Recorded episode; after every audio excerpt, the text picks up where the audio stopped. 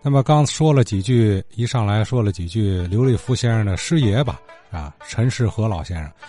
呃，前几天徐志铎先生问的那张老照片啊，三十年代的啊，其中啊这个七贤当中就有陈世和。那么这张老照片评书七贤合影，它背后有什么背景没有呢？咱继续听听。啊，我们话说天津卫的老听众们，大家好，我是文艺广播的小四。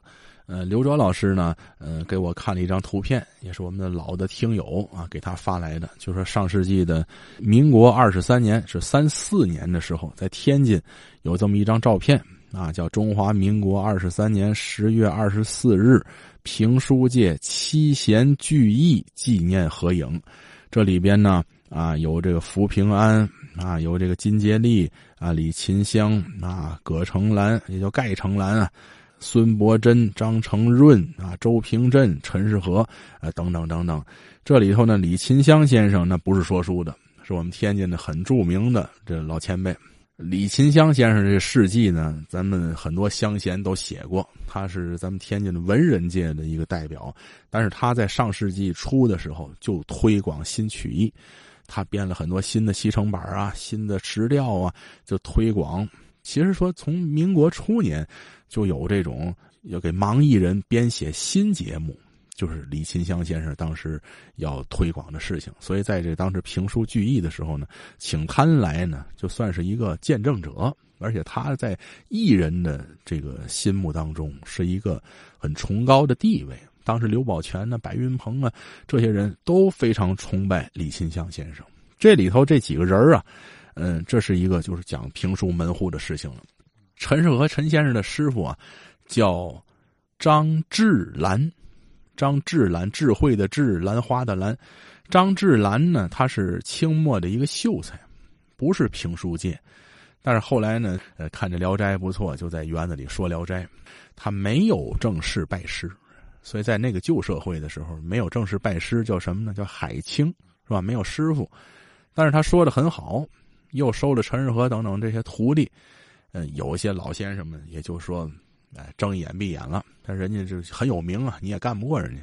所以陈世和陈先生到到天津时候呢，他们这因为陈老的辈分很高，陈老按要如果换算啊，换算成相声界的话是德字辈。就比张寿臣啊，他们马三立这大一辈儿，所以像小蘑菇这个见面就得喊爷爷，像苏文茂他们见面喊老太爷，他当时是这样，因为他艺术很高啊，也别人也不敢跟他攀道等等的。但是这些个，咱就是照片里头这些张成润呢、盖成兰呢、周平镇呢、金建利，人家这些。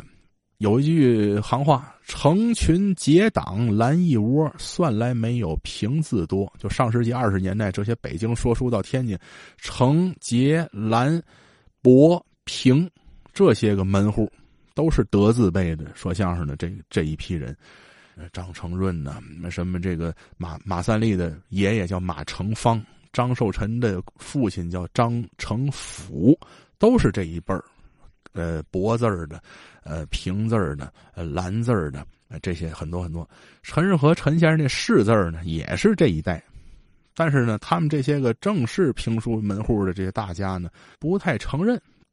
你谁徒弟是吧？说现在北京人这么就说话，你谁徒弟？你哪来的？哪儿轰来的？这那的。但是，陈世和陈先生这《聊斋》到天津，把这一堆人全给压下去了。一压群芳，怎么办呢？为了团结陈世和，想了这么一个办法。行了，行了，兄弟，咱们拜把子吧。这么着拜了一盟把兄弟，呃，就是这个有这么一个纪念的这么一合影，也是呃从侧面的来证明我们的陈世和先生当时确实是在这个众多的评书名家当中脱颖而出。我不知道我的解释您能不能满意？谢谢您。